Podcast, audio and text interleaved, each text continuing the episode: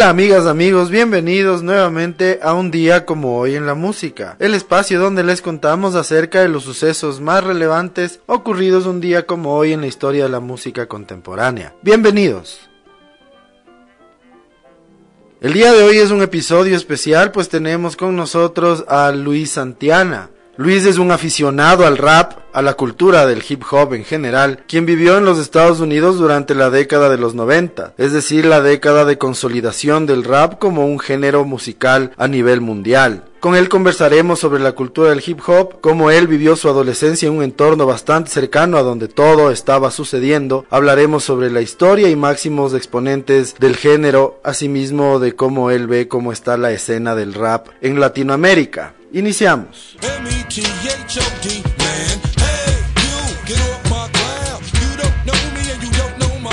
En el año de 1917, un día como hoy, nace en Rainerton, Pennsylvania, Les Brown. Clarinetista y saxofonista, estuvo al frente de su big band durante más de siete décadas. Fue el primer presidente de la National Academy of Recording Arts and Sciences, la academia que otorga los Grammy. Falleció un 4 de enero de 2001 a los 88 años.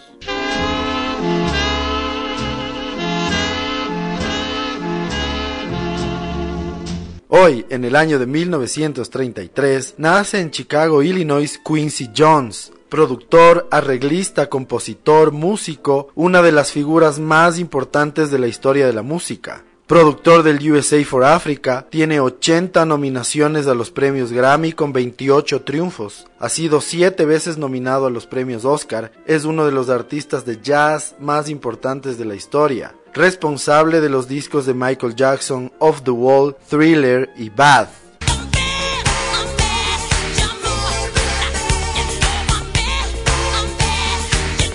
Hoy, en el año de 1945, nace en Maywood, Illinois, Walter Parasaida, saxofonista de la banda Chicago, una de las formaciones más importantes de la historia de la música contemporánea.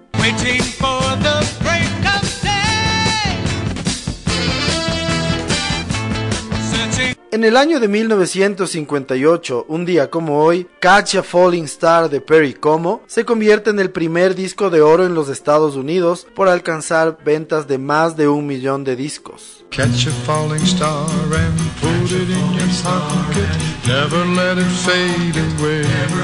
Hoy, en el año de 1971, los Rolling Stones tocan un concierto de despedida en Londres antes de trasladarse a Francia para evitar pagar tantos impuestos en el Reino Unido.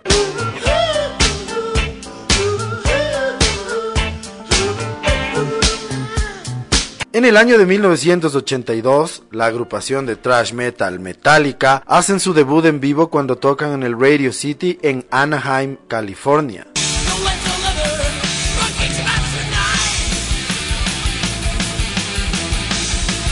En el año de 1983, un día como hoy, Richie Zambora, Alec John Such y John Bon Jovi forman Bon Jovi. Se convertirán en una de las bandas de mayor éxito en el mundo con una carrera que llega hasta hoy con más de 100 millones de discos vendidos.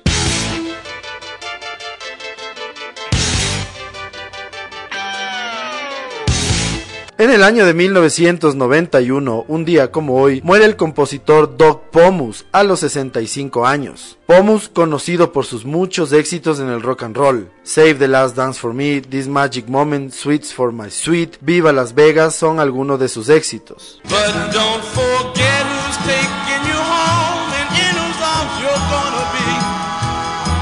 En el año de 1995, un día como hoy, el rapero Tupac publica su disco Me Against the World. El 1 de abril llega al número uno de las listas americanas de álbumes. Tupac Shakur se convierte en el primer artista masculino en tener un número uno mientras está en la cárcel. Sobre este dato ya conversaremos más a profundidad con nuestro invitado de hoy.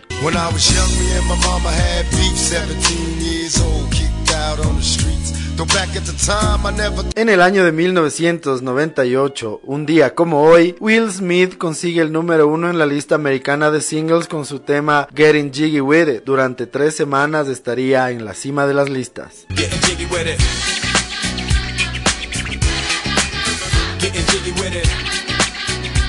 En el año de 2015, un día como hoy, Big Sean consigue el número uno en la lista de álbumes en los Estados Unidos con el disco Dark Sky Paradise durante una semana.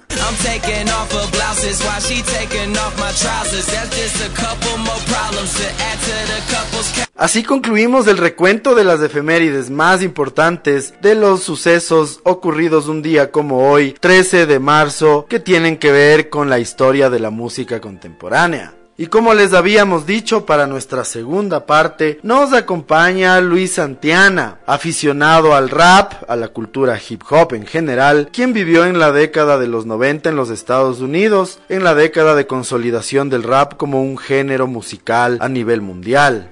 Con Luis conversaremos sobre la cultura del hip hop, cómo él vivió su adolescencia en un entorno bastante cercano a donde todo estaba sucediendo en ese momento. Hablaremos sobre la historia del género y sobre los máximos exponentes del mismo.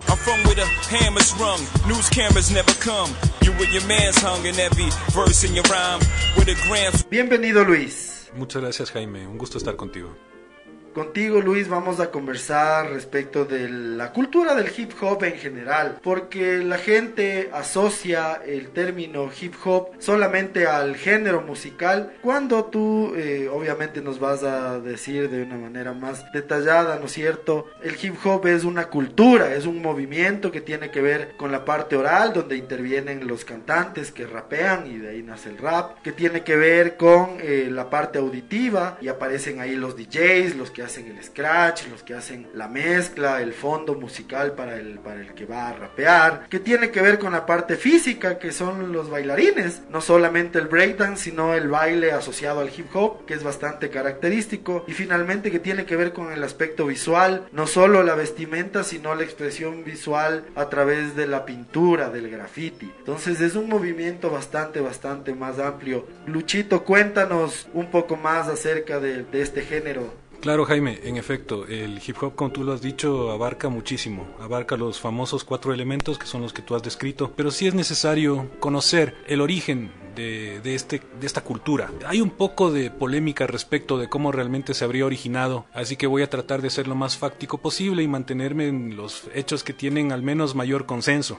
Eh, inicialmente se considera que el hip hop habría nacido en una fiesta que se llevó a cabo en el Bronx, en la ciudad de Nueva York, el 11 de agosto del 73. En esta fiesta hubo muchos equipos en cuanto a la parte de audio, es decir, existían los tocadiscos, los micrófonos y todas las posibilidades tecnológicas para que el DJ Cool Herc, que es quien fue justamente el pionero, haga uso de una técnica para entonces nueva que consiste en aislar ciertos sonidos, ciertas partes, segmentos de unas canciones para poder reproducirlos nuevamente, sea para generar nuevos ritmos, nuevas canciones o para, para fortalecer algunas que ya hubieran eh, estado existiendo. Lo que se conoce como el sampleado sería. Hoy es el sampleo, exactamente. Pero en ese entonces era todavía una técnica que estaba desarrollándose y más bien naciendo, ni siquiera desarrollándose. Pero bueno, tuvo una, una evolución muy rápida. Esta, en esta fiesta del 11 de agosto del 73 en el Bronx, eh, DJ Cool Herc hace esta técnica y uno de sus bailarines, uno de los más virtuosos bailarines que tenía en ese grupo de las personas que estaban alrededor de estas fiestas que organizaba Cool Herc, eh, que es justamente Coke La Rock. Coke La Rock se siente empoderado por la fiesta, por la farra y se hace del micrófono y comienza a usar el audio para lanzar frases ingeniosas, saludos, coqueteos y ese tipo de frases que son definitivamente con un lenguaje ingenioso y enfocado a generar reacciones en el público oyente. Ese fue el inicio en realidad del hip hop. No nació como rimas exactamente, sino como frases ingeniosas. Y esto fue lo que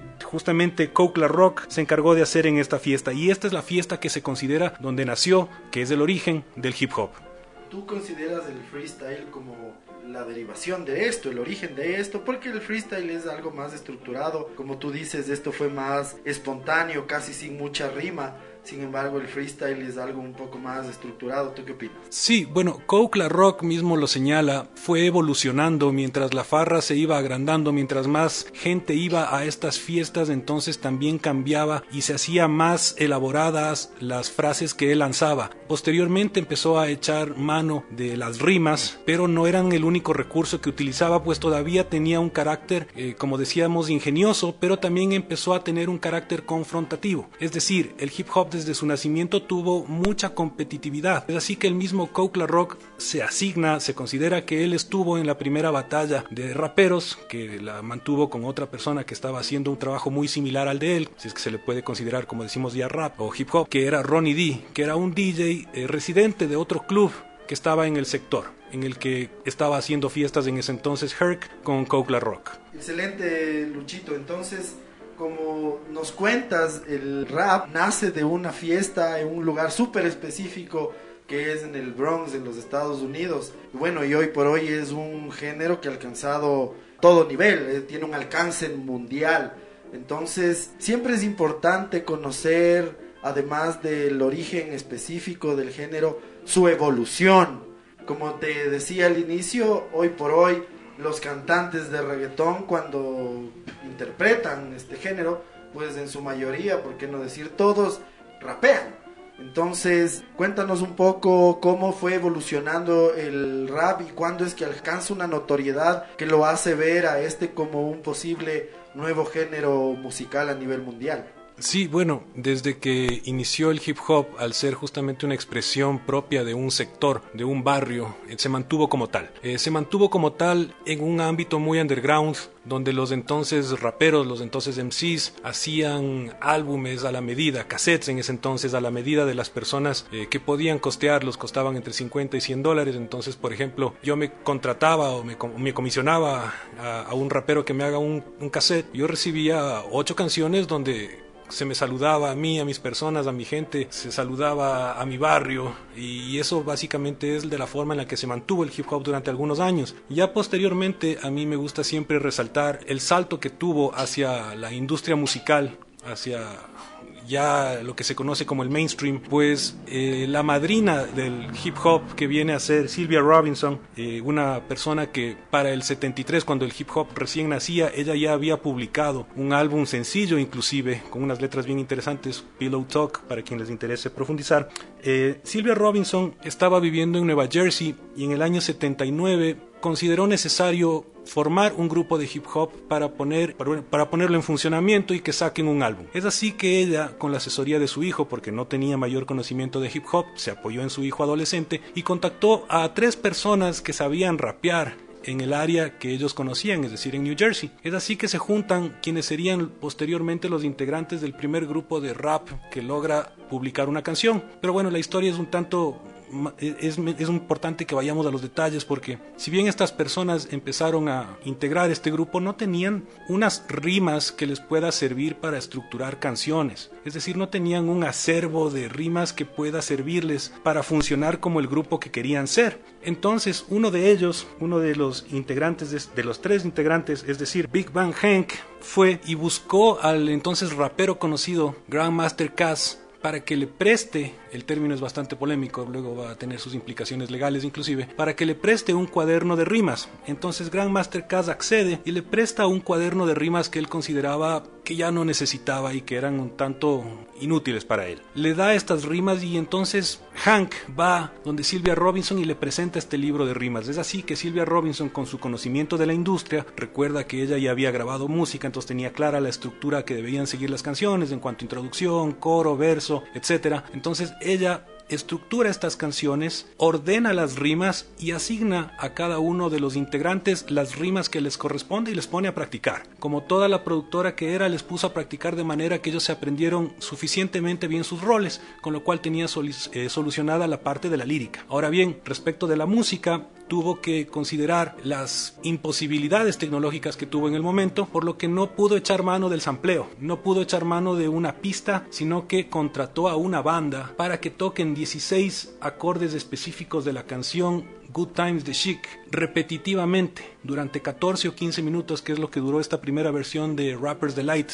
que es la canción de la que estamos conversando, ya, ya llegamos hacia allá, para que pueda tener el ritmo sobre el cual rapearían los tres integrantes de lo que va a ser Sugar Hill Gang. Entonces, así es como nace esta creación mentalizada, conceptualizada por Sylvia Robinson. Entonces se hace la grabación, lo logran hacer en una sola toma, lo cual es muy valioso y digno de resaltar porque la dificultad que representa la interacción de tres personas en el audio para grabar las voces y por otro lado la banda, nadie podía equivocarse y todos lo lograron hacer en una sola toma, que es de la forma que se hizo. Posteriormente, esta canción logró ser exactamente la más importante y la considerada primera dentro de la industria musical de hip hop, pese a que tiene mucha polémica a su alrededor, no solo por el hecho de las rimas que no eran propias de las personas que salieron rapeándolas, cantándolas, sino también por el hecho de que la música fue utilizada sin ninguna autorización del grupo dueño de esta canción. Por otro lado, también se consideraba siempre las personas puristas del género vieron con malos ojos esta transición desde el underground hacia la industria, por lo que fue criticada. Pese a eso, a mí sí me gusta resaltar que esta labor de que pase la música del underground a la industria es muy importante porque no solo que se logra visualizar, sino que además se logra impactar a más gente en un nivel territorial que tal vez sería imposible al nivel underground, porque el nivel underground en, en, ese entonces solo logró, bueno, no solo, pero logró que se distribuyan estos discos desde el Bronx hacia todo el resto de Nueva York, sí, la influencia que tuvo en el resto de los estados que se encuentran vecinos de Nueva York y por supuesto la influencia que tiene por las conexiones culturales que existen entre Los Ángeles y, y Nueva York, ¿no? California y Nueva York, que tiene un intercambio permanente de personas. Eso, eso de inicio, Jaime. Excelente, Luis.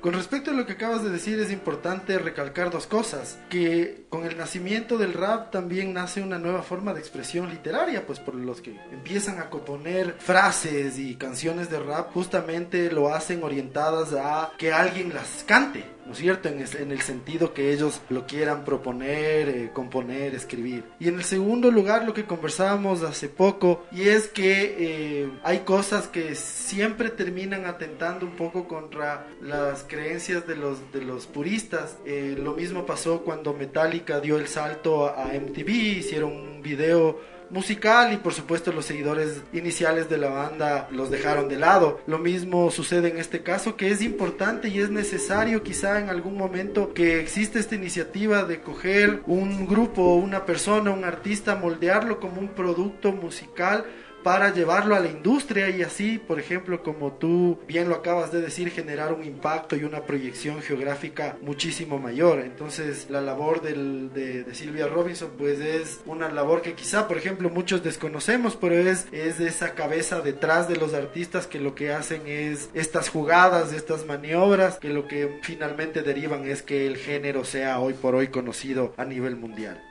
Sí, el tema, el tema es muy complicado porque la evolución musical es inevitable por un lado y por otro lado siempre tienes las personas que están dispuestas del ámbito por supuesto musical que están dispuestas para aceptar los cambios y aquellos que están dispuestos a criticarlos y no aceptarlos. Un buen ejemplo de esto y un tanto un tanto irónico es que por supuesto al a Coke La Rock que le estaba haciendo referencia justamente hace un rato él pese a ser el, no pese, bueno, él siendo el primer rapero de la historia, sale del hip hop, sale del rap, decide abandonarlo justamente considerando que el scratching, un elemento muy fuerte y muy importante dentro de la cultura del hip hop, él consideró que este agregado, este adicionado que, que, que, que empezaron a hacer los DJs, le hacía daño a la música porque cortaba el ritmo y por cortar el ritmo consecuentemente se afectaba el baile que para él era algo muy importante. Recuerden que él era uno de los primeros bailarines y de los más virtuosos del grupo. Entonces él en el 79 cuando recién comienza el hip hop en la industria, termina abandonando porque justamente como un purista que fue, consideraba que el scratching era algo que afectaba al género.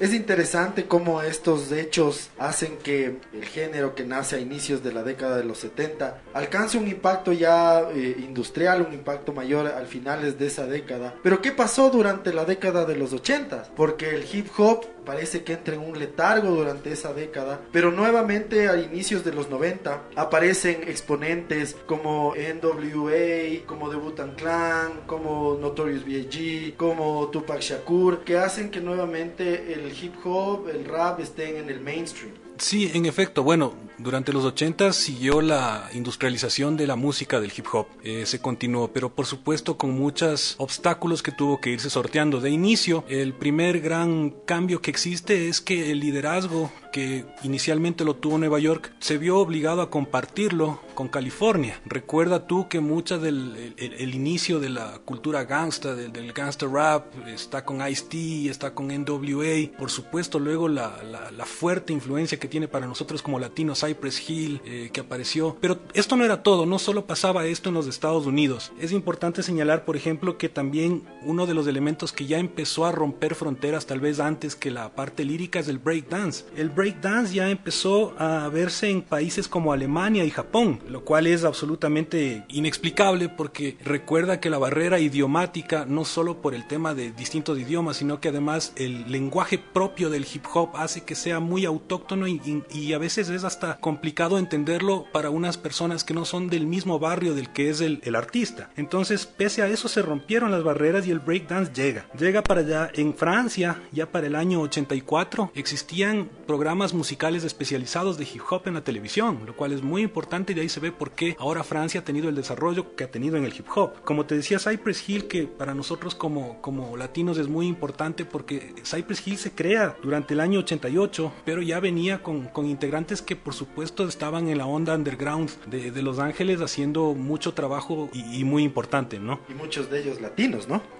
Definitivamente, muchos de ellos latinos, y aunque no hubieran sido latinos porque también tenían el background afroamericano, tenían mucho contacto con la comunidad latina, lo que hacía que sí o sí la música de Cypress Hill esté conectada con Latinoamérica.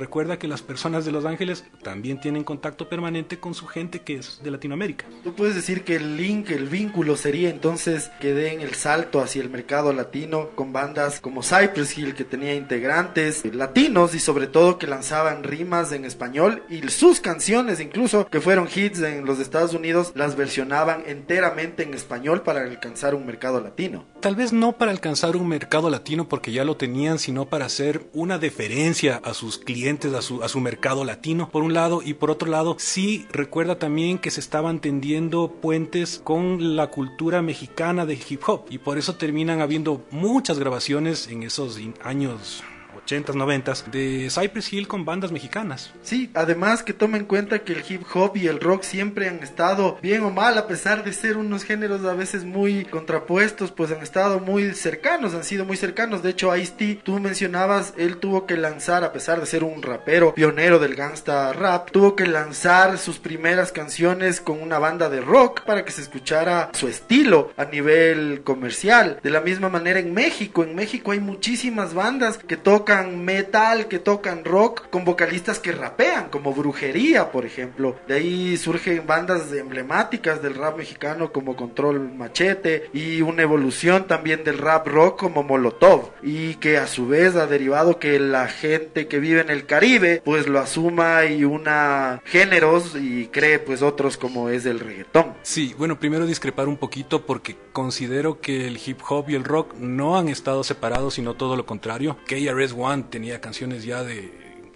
sus versiones en hip hop y sus versiones en rock, lo propio Cypress Hill, lo propio Jay-Z. Entonces me parece que no hay un divorcio, sino más bien ha habido un coqueteo y una interacción permanente que tal vez durante los años no ha sido constante, pero ha estado ahí siempre abierta. ¿Tú consideras que Walk This Way, la de Aerosmith y Run DMC, es una de las primeras expresiones o muestras de lo que acabas de decir a nivel ya comercial? Sí, es una muestra de que las cosas se pueden hacer, es una forma de demostrarle al mundo de que no hay esa distancia, sino de que más bien hay esa cercanía y por eso incluso ya a nivel visual en la parte del video es justamente de lo que se busca capitalizar. Ahora, en cuanto a la evolución, sí, necesariamente el, el, hip hop inició echando mano en cuanto a la parte del sampleo, del funk, la música de James Brown, mucho jazz, pero posteriormente fue incorporando nuevos géneros con los que no solo sampleó, sino luego ya empezó a tener más influencia inclusive. Y todo esto ha generado en la tropicalización de algunos de algunas canciones o de algunos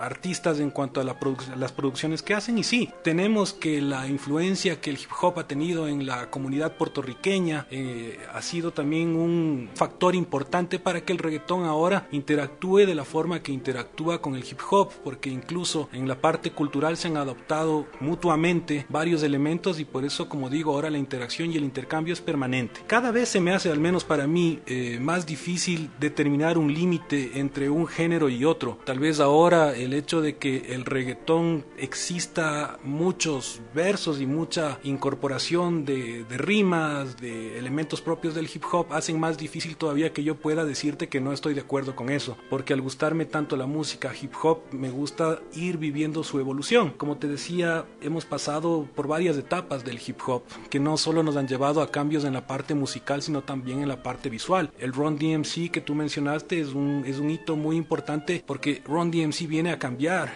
la forma en la que se vestían hasta entonces los raperos y, de alguna forma presenta una nueva imagen donde se llega a viralizar las chaquetas de cuero, los sneakers de Adidas, que son una forma de presentar más usualmente al artista, de una forma más normal y más natural para familiarizarlo con el público, porque también recuerda que detrás de esto hay jugadas marqueteras. No solo es una expresión artística, sino Ron DMC también tenía toda la industria musical detrás de ellos. Hablando, te iba a preguntar otra cosa, pero ahora que me dices esto, me parece importante hacer o tratar un ejemplo, que es el rapero este, eh, por supuesto muy conocido, muy querido tanto aquí en el país como en los Estados Unidos, Gerardo Mejía. Él es un rapero que dio el salto internacional, el primero eh, ecuatoriano en hacerlo, alcanzando el mercado anglosajón a inicios de los años 90. ¿Cómo tú ves la, la, presencia, la figura de él como un artista latino en un mercado, primero dominado por personas de la raza negra y segundo pues el, el idioma, el, el impedimento, el límite del idioma? Bueno, Gerardo Mejía sí o sí es, una, es un artista de rap, es un artista de hip hop. Por supuesto que ayudó muchísimo a popularizar el género. Al ser ecuatoriano tuvo un impacto directo sobre, sobre nuestro país en ese tiempo y específicamente sobre Guayaquil. Yo le atribuyo mucho a la fuerza que tiene Guayaquil, a la ventaja que tuvo Guayaquil en su momento sobre el resto de las ciudades del país en cuanto a, al nacimiento del hip hop por Gerardo. Eh, recuerda en Guayaquil también estuvo Cheche, que es el DJ que trabajó con Martín Galarza, el famoso Audi. Audi viene, del, viene de, de, de Nueva York, Audi viene de Nueva York, pero además viene al Ecuador ya con estudios eh, musicales, entonces claro. ellos tienen mucho que ver con el nacimiento del hip hop en el Ecuador. Gerardo Mejía impulsó no solo la parte de la lírica, que tal vez es la más criticada, pero impulsó muchísimo el tema del breakdance. Acuérdate que ya teníamos acá en el país a, a finales de los 80, a inicios de los 90, campeonatos de breakdance en TC Televisión, en chispitas, en chispazos. Y, y, tal vez, y tal vez eh, tu audiencia sea demasiado joven para, para acordarse de eso, pero y quizás hayan videos incluso en algún lado de ese tipo de cosas, pero así era. Entonces sí, yo una vez más, estas personas que a veces no son tan bien vistas por los puristas, pero que necesariamente hacen una labor muy importante al popularizar el género, me parece que se merecen su aplauso, ¿no? Se merecen su aplauso o al menos su consideración, porque insisto, Guayaquil creo yo que le debe mucho a Gerardo, le debe mucho a Martín Galarza, ¿no? A Cheche, etcétera. Los, los, la colección, acuérdate que hacían rimas la colección cuando acá todavía era un género que ni entendíamos claro. y ya la colección sacaba canciones con unas rimas, tal vez no las mejores, pero así es como nacen los géneros. Qué, qué, chévere, Luis. Y justamente te preguntaba esto porque entiendo yo que tú viviste en la década de los 90 en los Estados Unidos, es decir, cuando llegó Gerardo Mejía. Pero sobre todo, quiero preguntarte eh, en cuanto a tu vivencia, porque no es lo mismo, ¿no es cierto?, conocer hoy en día, leer respecto del origen y del auge del rap, y otra cosa es estar donde las papas queman, estar donde se graban los discos, estar donde eh, se dieron estos sucesos de violencia entre Notorious y Tupac. Asimismo, quiero que también te enfoques y quiero que, que, que tomes en cuenta algo que, me, que surgió de lo que acabas de decir. El rap tiene un origen siempre confrontativo, pero se lo ha sabido canalizar de una forma tan chévere como por ejemplo hablando del breakdance de los dance-offs. Tú pones tus tres, tus cinco,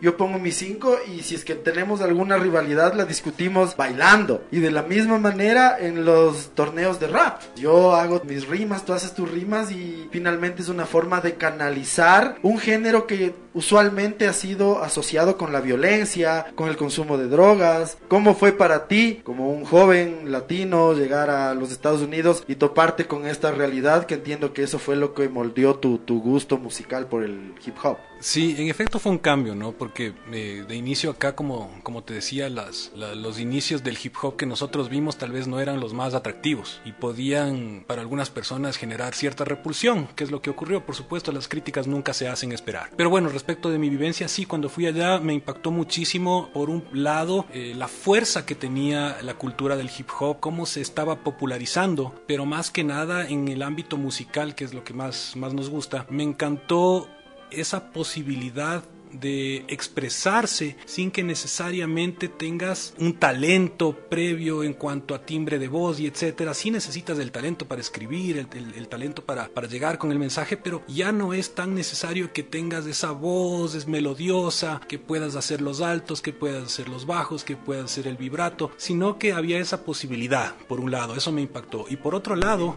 Rompe los convencionalismos de, la, de la música tradicional. Sí, porque recuerda que es una expresión que nace de las fiestas, entonces en las fiestas no estás reunido con gente virtuosa, sino con gente que te gusta estar eh, en reuniones, o sea, es un tema de afinidad. Y por eso es que había esa libertad de expresión, que es así como esto arranca, siendo familiar, lanzando frases ingeniosas, pero bueno, lo que me impacta inicialmente es eso, me, gustó mucho la, la, forma en la que se presentaba el hip hop, porque por un lado tenías al Wu-Tang que te estaba haciendo una presentación muy fuerte de cómo el hip hop es una expresión de lo que vas luchando día a día, de cómo quieres salir de la pobreza para ser mejor, en el camino tratando de no cometer errores y de buscar de alguna forma la excelencia, porque el Wu-Tang tiene un mensaje bastante positivo. Por otro lado, tenías a Bad Boy Records que viene con Puff Daddy, tiene a Biggie en ese entonces, estaba 112, estaba Maze y todos ellos te presentaban en cambio un hip hop mucho más de lujo, mucho más eh, de champaña, mucho más el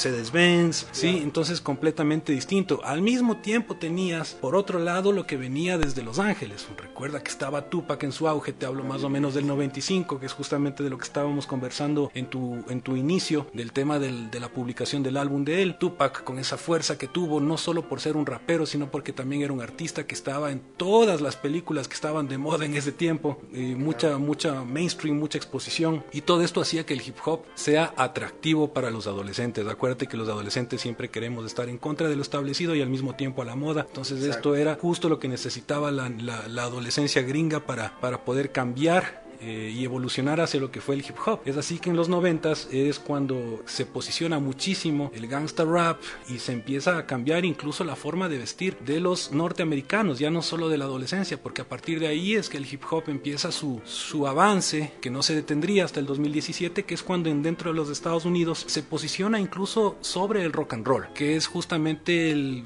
breakpoint, es el, es el punto de rompimiento donde a partir de ahí el hip hop es el principal género dentro de los Estados Unidos. Asimismo, Luis, ¿qué opinas tú cuando el género, ¿no cierto?, nace de los afroamericanos y aparecen raperos blancos. ¿Qué opinas tú en cuanto a ellos y cómo ellos también han acercado al rap a la gente de raza blanca? Porque en Estados Unidos, y no se diga también en otras partes del mundo, el tema racial también genera un prejuicio y hace que mucha gente diga, no, esa música es de tal o cual y no la escucho por eso. Sí, bueno, el tema es bastante complejo porque en Estados Unidos, si bien los barrios pobres que son de donde nace esta expresión del hip hop, también están poblados por gente blanca, sí existe una separación muy importante, muy fuerte, muy marcada entre una raza y otra.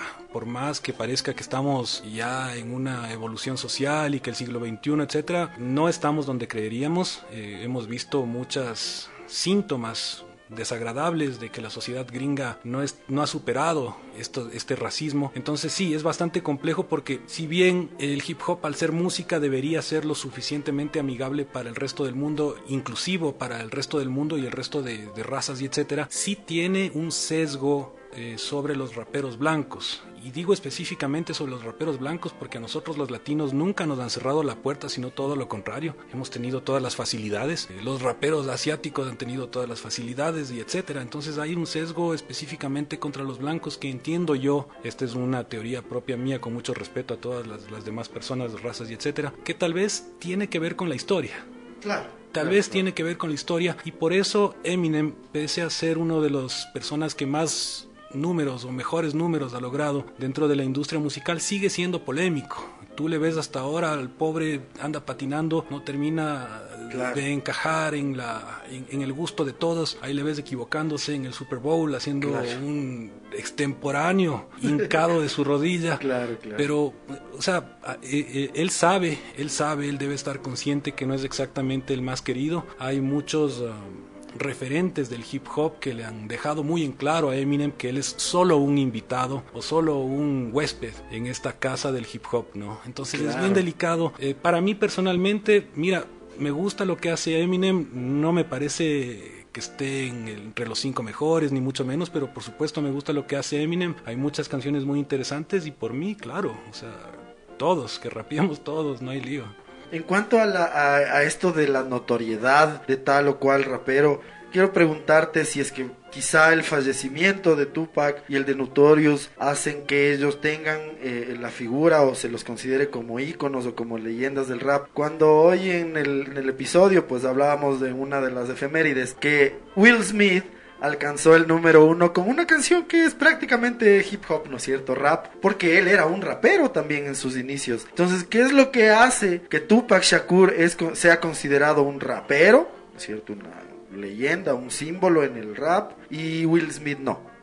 Arranquemos por, por explicar más o menos por qué el cariño que, se le tiene a Tupac, a Biggie, ¿no? Son personas que tuvieron unas carreras, bueno, unas vidas, no solo, no solo unas carreras, unas vidas y unas carreras muy cortitas. Son personas que fallecieron rápido, 96, 97, creo que tenían 20 y 23 años, si mal no recuerdo los números. Entonces, a ellos se les quiso por lo que se les quiere por lo que representaron para el hip hop, por ser los pioneros en, justamente hacer que se acepte al hip hop dentro de las radios, porque antes ni siquiera eso era muy posible, por un lado, y por otro lado la calidad que tienen ellos es, innegable, ¿no? O sea, las, las rimas que, que, hace Notorious B.I.G., que hace Biggie eh, en cuanto al relato de historias, la forma en la que te lleva de la mano y te da detalles, tú vives las canciones de él, puedes imaginarte las cosas que han pasado y, por otro lado está Tupac, ¿no? Tupac, una persona tal vez que gozó, gozó de estar en la, en la retina de toda la sociedad norteamericana porque se le quiso, era una persona muy singular, pese a que el hip hop era muy gangsta y muy todo, era una persona muy arregladita, tenía su aro en, el, en la naricita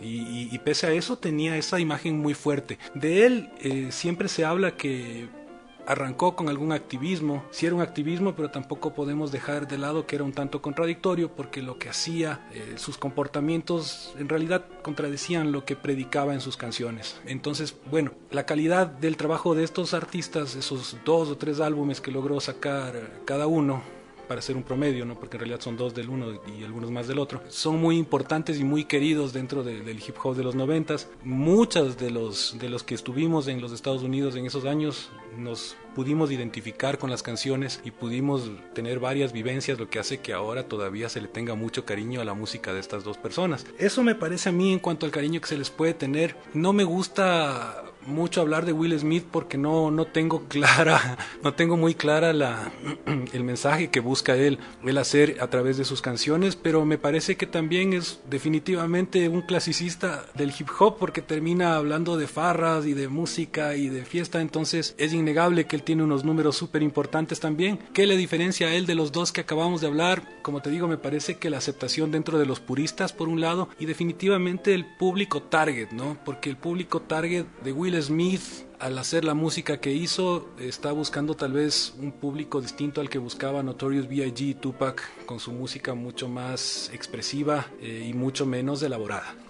Entonces podemos decir que el rap y el hip hop de hoy en día es más el que hizo alguna vez Will Smith, que es el que está en el mainstream, o todavía hay esas expresiones bien apegadas a las líricas de las vivencias del barrio, de la violencia, de armas, de drogas el hip hop ahora está en un lugar completamente distinto. O sea, el hip hop de entrada, como lo decía yo hace un, hace un rato, no sé dónde no está, más bien, por un lado. Y por otro lado, si es que trato de rescatar el mainstream para analizar lo del hip hop actualmente, es muy chévere porque tienes artistas que tienen mucha lírica, ha cambiado la forma de rapear, por supuesto, ha cambiado la forma de hacer versos, pero se sigue hablando casi que de lo mismo, se sigue hablando de lo mismo. Hoy las farras son distintas, hoy las, las farras tienen... Eh, distintas formas de, celebrar. Entonces ya no solo se habla de, la champaña o de la cerveza, sino ahora se habla de algunas otras cosas, pero son propias de la evolución que tenemos como sociedad. Entonces la música va evolucionando como tal. Creo yo, yo no soy purista, yo, yo realmente disfruto mucho el hip hop que hacen ahora los... El mumble rap. El mumble rap tal vez es un término un tanto peyorativo porque dice es el, es el rap de los que no saben hablar muy bien. Entonces, eso es el mumbling. Pero en realidad es muy disfrutable. A mí sí me gusta amigos.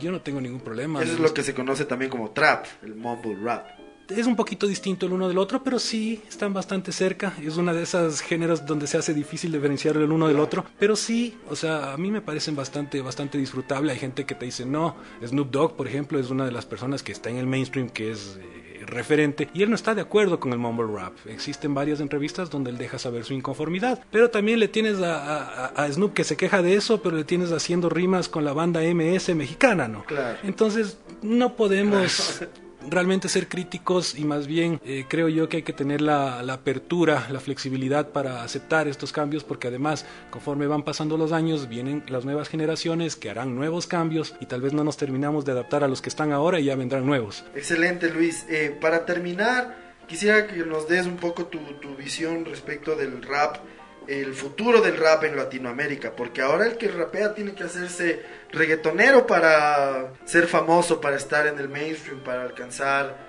eh, mercados internacionales. Entonces, ¿cómo le ves tú al, rap en Latinoamérica? Verás, en Latinoamérica, bueno, más bien voy a, voy a cerrarle un poquito más al Ecuador. Primero arrancar diciendo que el talento que tenemos acá es innegable, es innegable. O sea, tenemos gente que viene haciendo hip hop durante varios años. Ya, ya mencioné a los de Guayaquil, un poquito a los de Quito, que estarían los, los Sansa Matanza, que personalmente son mis favoritos. Mira, mira la calidad de, ellos. O sea, luego tienes a chicos que han venido de su propio bolsillo haciendo videos, pagándose sus carreras. Bronson, eh, Quito Mafia, etcétera. Guanaco, Descansa en Paz Marmota. O sea, mucho, mucho talento sí hay. Yo no sé, tal vez, no, no, no estoy de acuerdo con que hay que culparle a la falta de industria o es que el consumidor prefiere esto, prefiere el otro. Yo solo espero que en algún momento la industria ecuatoriana, no la industria, el talento ecuatoriano, encuentre simplemente el camino adecuado para hacer la música y llegar a los mercados que, que, necesiten. Hoy en las redes sociales encuentras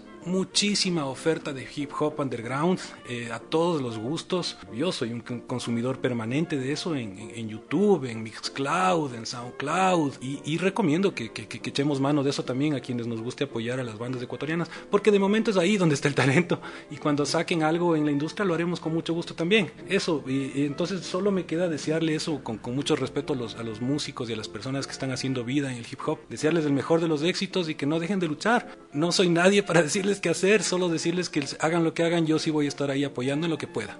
Excelente, querido Luchito, muchísimas gracias por tu presencia.